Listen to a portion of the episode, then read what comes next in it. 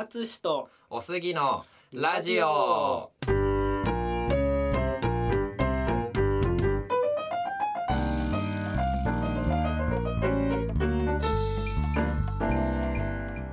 このポッドキャストではジャズピアニストのあつしとゲイサラリーマンのおすぎがそれぞれの専門分野や語れることについて1エピソードごとに交代してインタビュー形式でトークをしていく番組です。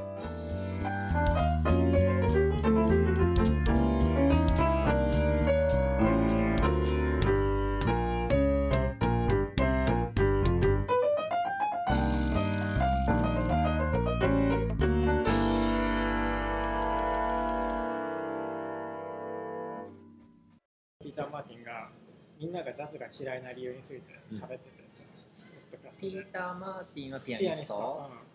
アメリカ人。アメリカ人。黒人？うん白人。白人？白人？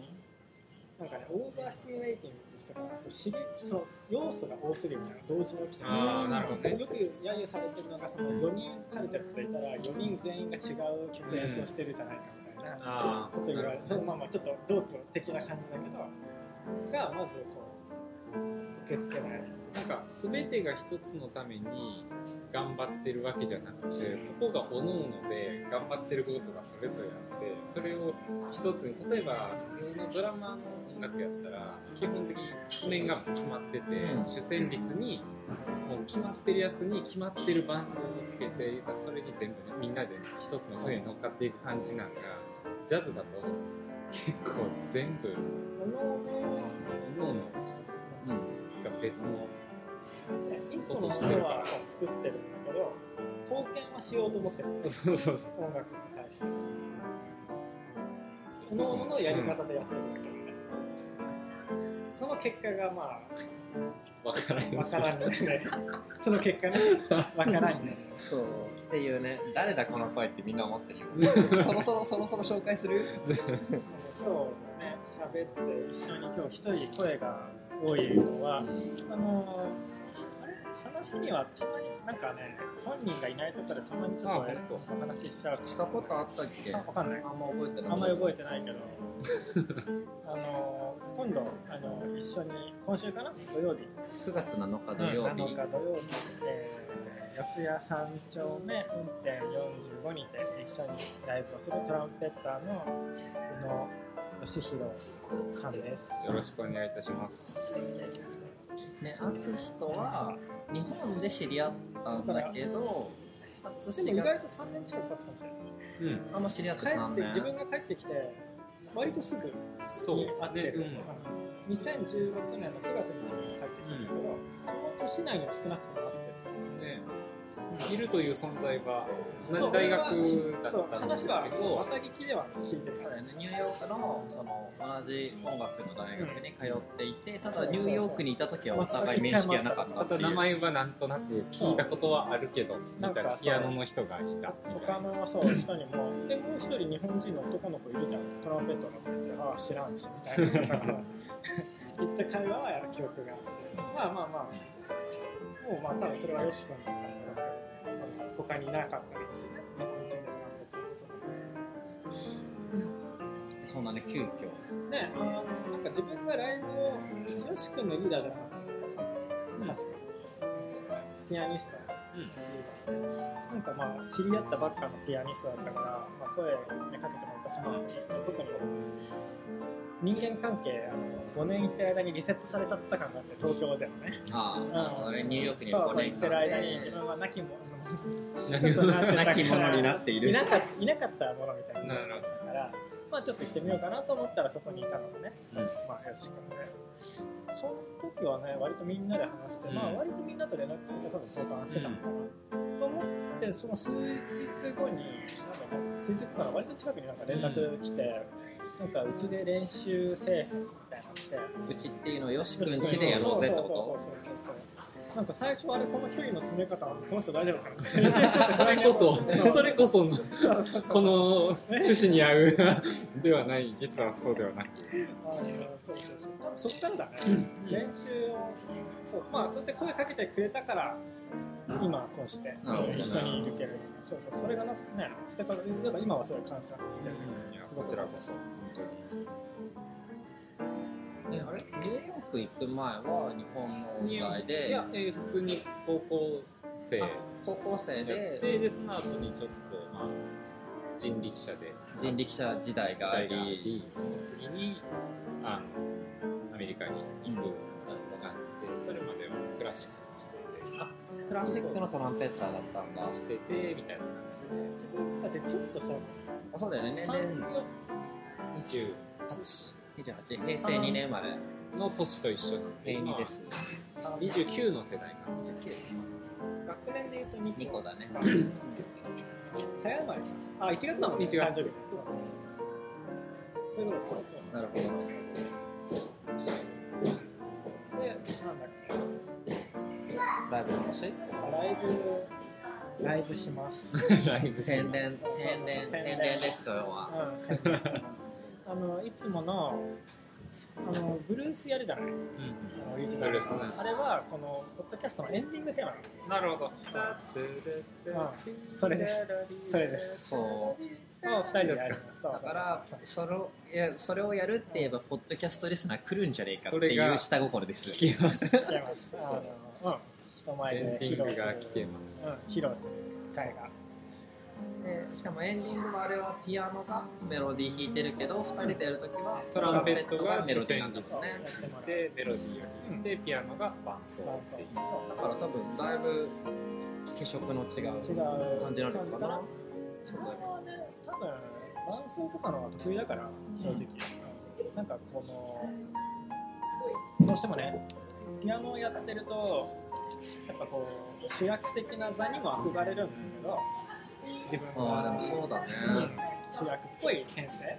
ドラムとベースとか入れるとよく定番でこれがピアノのそうすごい憧れるし普通に楽しい。好きだけどもなんだろうね。その自分の適性じゃないけど、得意なこととかと必ずしも合ってるかっていうと分かんない。うん。からと思うと多分自分はうんなんだろう聞くの好き人のこと聞くの好きだしなんか全然別にね裏方に回ってる意識は全然ないけども、もうそれが自然にできるっていうのはなかなかピアニストではねやっぱ私弾いてとか。ねそう唯一褒められたのがそうハルガルパーが唯一褒めてくれたのがお前がなぜこのクラスにいるか分かる。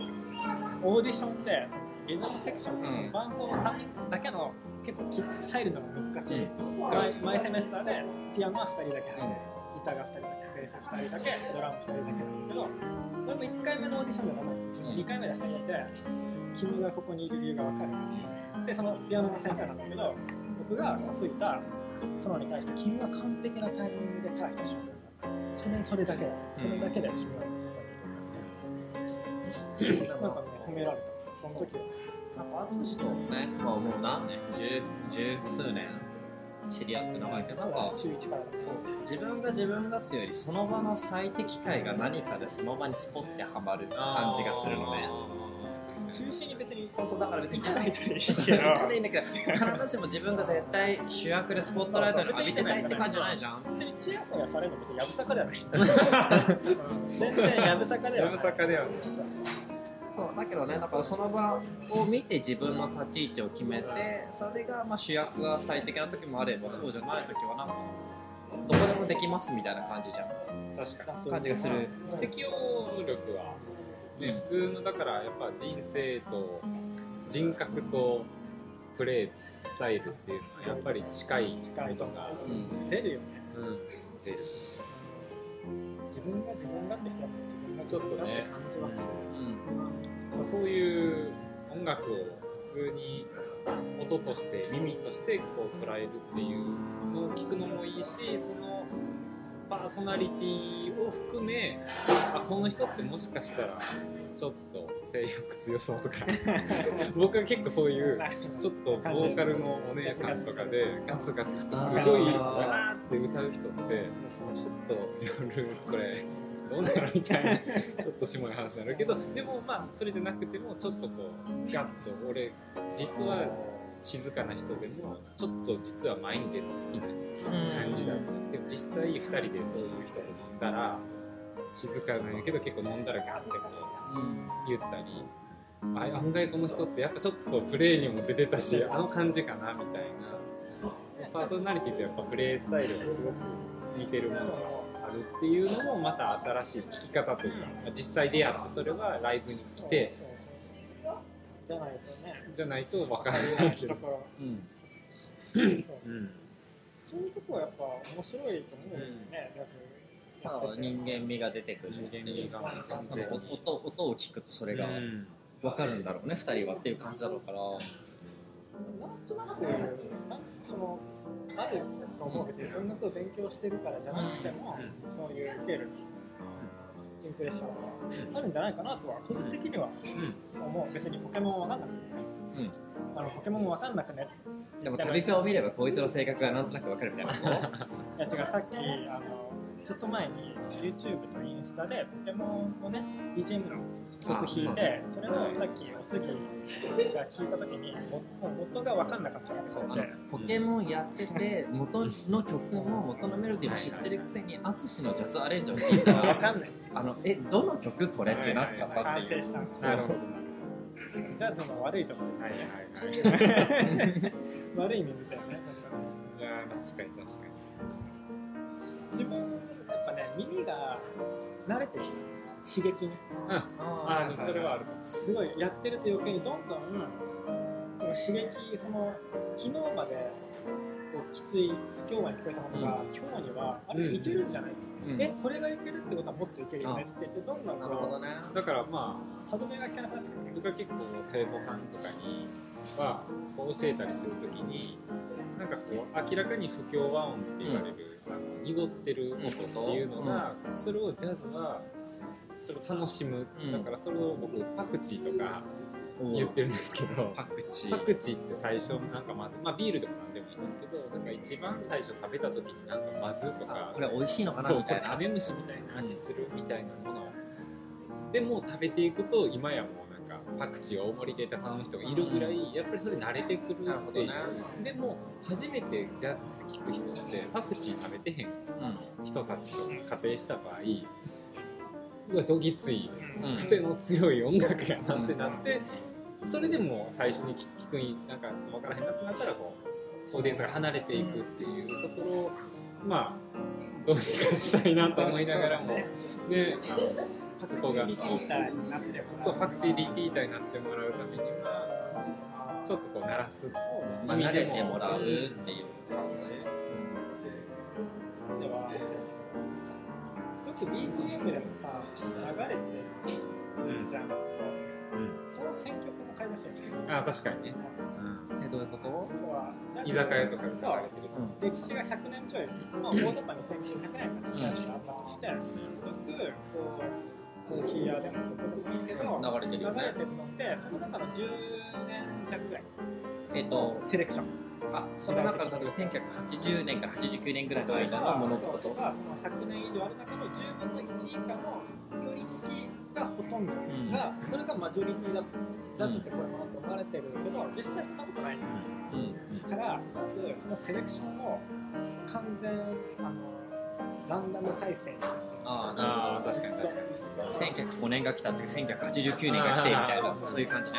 そしたらもっと聞く人によってはこういうのもあるんだって好きになるああ確かにポテンシャルがあるかもしれない。のあ確かにも触れない。こういう美味しい食材がある。のにあのさっきねドリアン嫌いってドリアン嫌いって話したね。ドリアン好きな人もいるから、まあ、食べないことにそもそもドリアンって存在すら知らないまま一生をやる可能性がある。って思うとちょっとこう力のあるところが変わってほしい人頼みになっちゃうからね。確かに確かに。なるほどね。だからやっぱりこうなんかやっぱりちょっとこうちょっとだけでいいからこう前進する何にも分からへんけどちょっと前進する能力のある人はそこからハマっていく人は結構コアにはまっていく人はい。るし。刺激が強いからね。そう刺激が強いから一回ちょっとそれで生で聴いてみてやっためっちゃこれいい音楽見つけたっていう人が結構ハマる人はハマる人。その結果がやっぱ自分たちがうんハマった結果がなるほどね。なんかそういうので言うとまあ淳が友達だから結構淳のねジャズライブに行ったんだけど行き始めは全然意味が分からなかった最近さ変わってきた。そうでね。変わってきたのはすごい面白い、うん。なんでかっていうとあのだいぶ前だよね。ジャズバー会をやったりジャズとはみたはいいはいはいはい。なであの最初あってアドリブパートがあって、まあ、それがまあピアノの人がやって次じゃあドラムの人がやるとかっていう何全体の流れを教えてくれてそれを知ってから聞きに行ってなんとなくその答え合わせみたいなのをして、もう何回かしてったら自然となんかもうあ今アドリブのパートなんだみたいなのがふっと分かってきてその分かりだしてから楽しく楽しいというかジャズライブ行前はあ長えなとか思う時も実はあったんだけど、この間行ったのはねすぐ終わっちゃって、ーあれみたいな。って思ったんだよね。ありがたいことでね。うんうんそうでだからなんかやっぱり分かるって大事と思って。確かに確かに。そのプロセス必要ってことだよね。うん、そうそうそうそう。その最初の若干の勉強。若干そうそうそう。若干の知識インプット自体が必要。それがこう食べるとかそういう食べ物であればみんな多分ちょっとチーズ臭いチーズちょっと試してみようか。なできるけど音楽ってなるとその摂取しなくても別にあそう。なんかその体に入ってくるわけでもないし、まあ、消えゆく美学的なものやからそこがやっぱり一番こう一番最初にちょっと来てよっていうのにはすごくなくてもいいものではぶっちゃけあるから。かやっぱりもうジャズだと知らない曲だらけ。あもちろんなんか有名な曲をやってくる時もあるけど多分基本そうだね。ライブ中知ってる曲12曲なんだよね一般人からすると。そそれもない時もあるから。一肉があるだけで当たりだよね。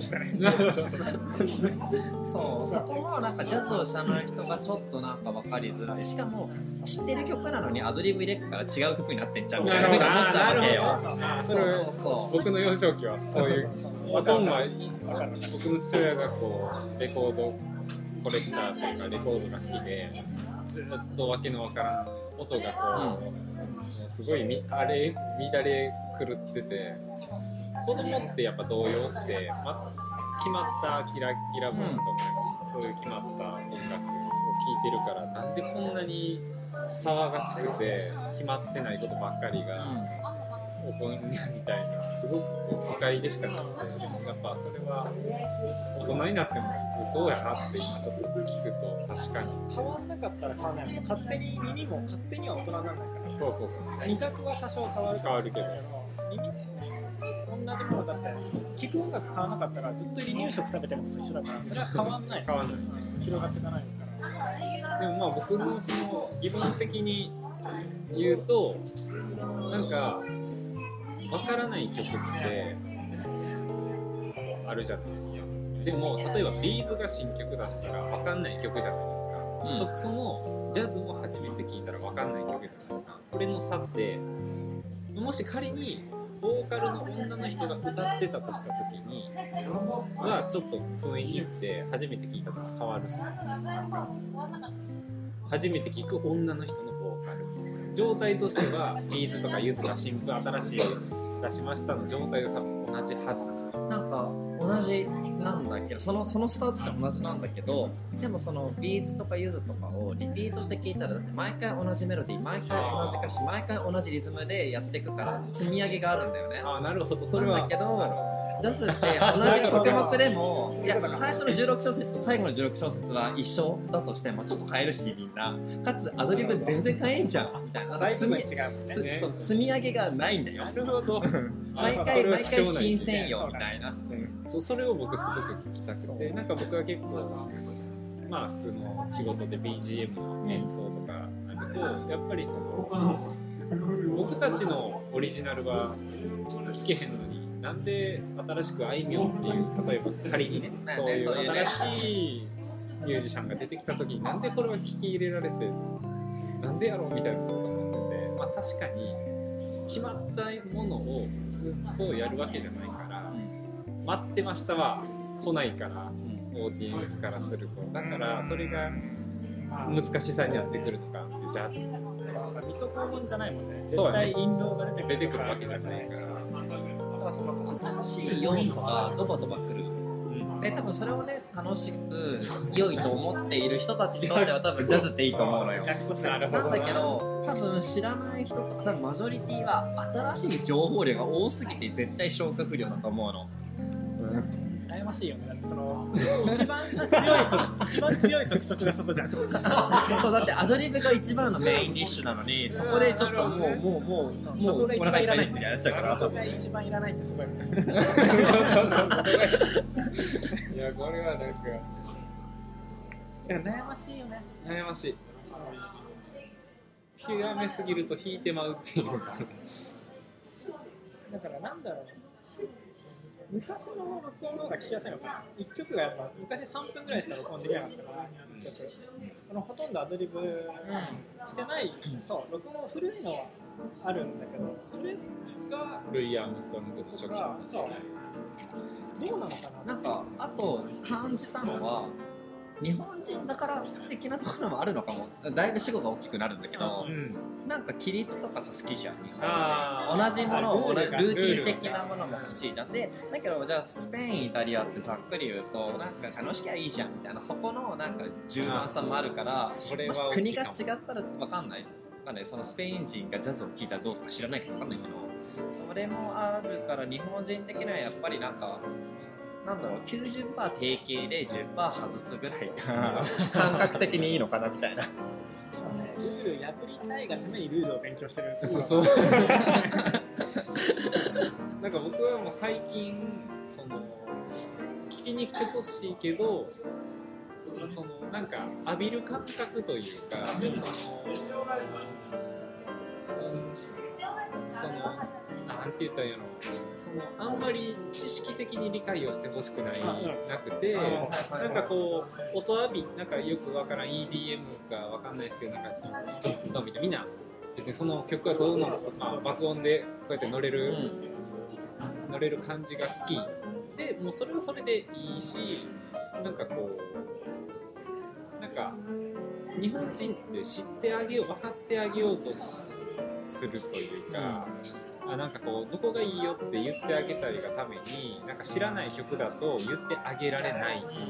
だからなんか逆に「マイ・フェイバリット・シングス」とか「テイク・ザ・ A 列車で行く」とかを弾いてほしいとか知ってる曲を「うんそうだ京都へ行こう」のあの音楽を弾いてほしいみたいなんてなるのかなっていうだからちょっとその儒教の文化のあれもあるのかな優しさを裏返しの可能性もあるなるほどそうだからもうあんまりこんなこと言ってしまうとどうなんやろって思うけどあんまり深く聞かなくていいというかなんていうやろ。なんかあ音鳴ってておもろい。なんか振動が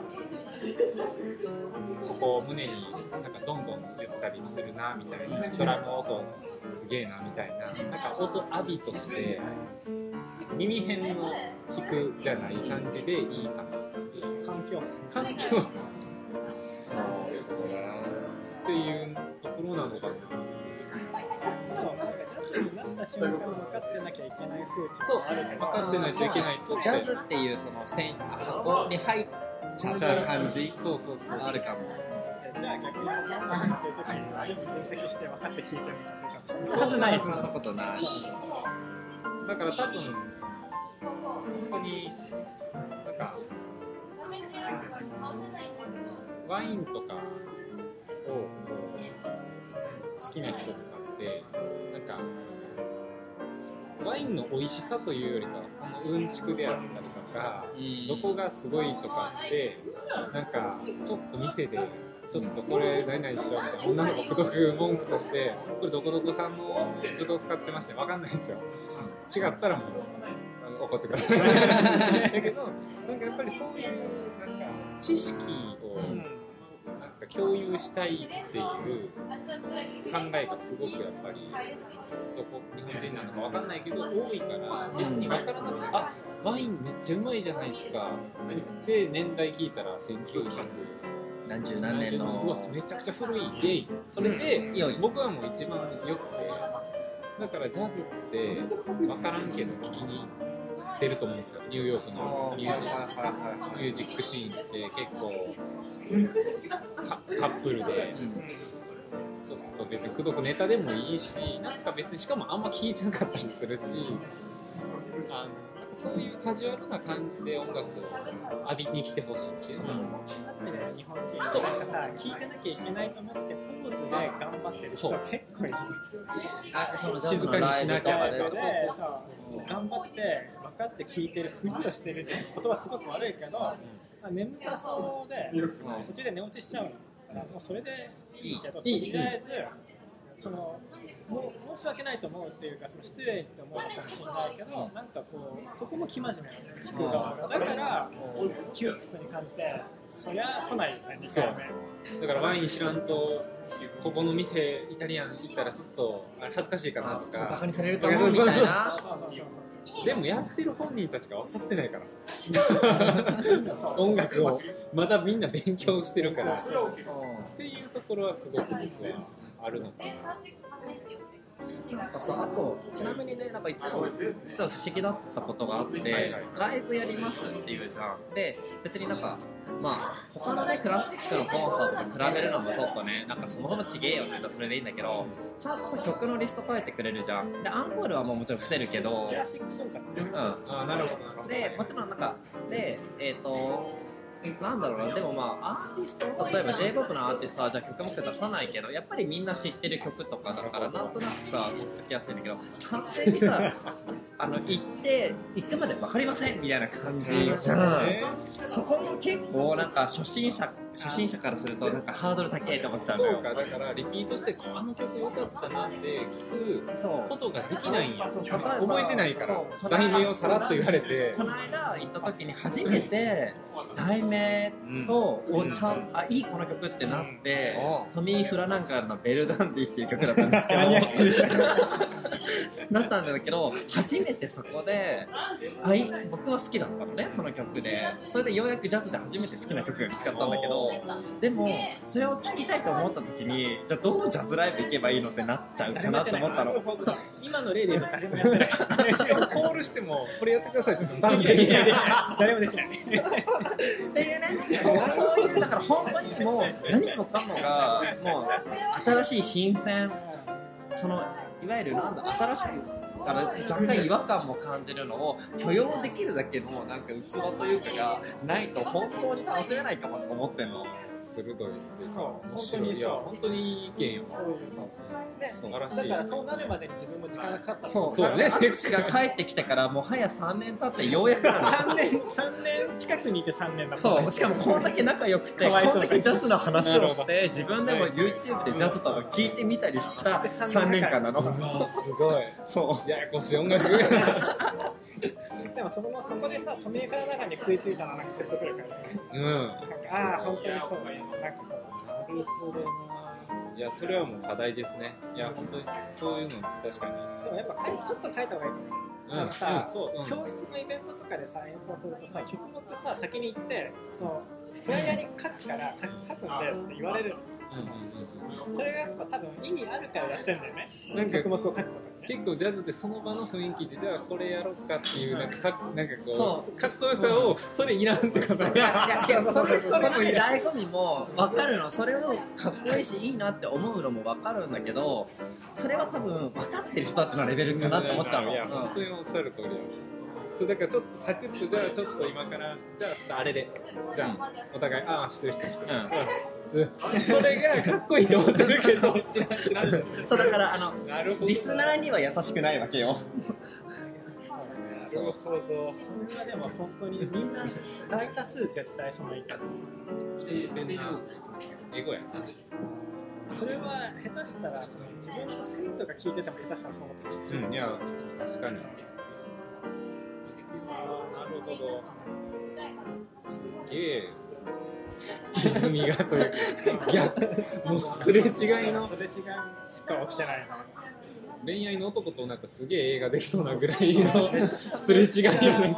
こっちはこうやって頑張ってんのにこっちこうみたいな。全く噛み合ってないもんね。いやかこんな噛み合わないのってあるんや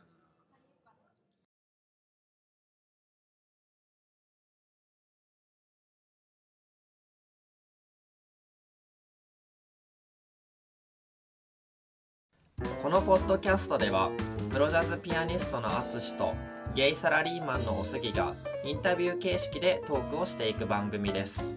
ご意見ご感想お便りを送っていただける方はお便りフォーム番組メールアドレス Twitter ダイレクトメッセージもしくはハッシュタグのどれかからお願いいたします。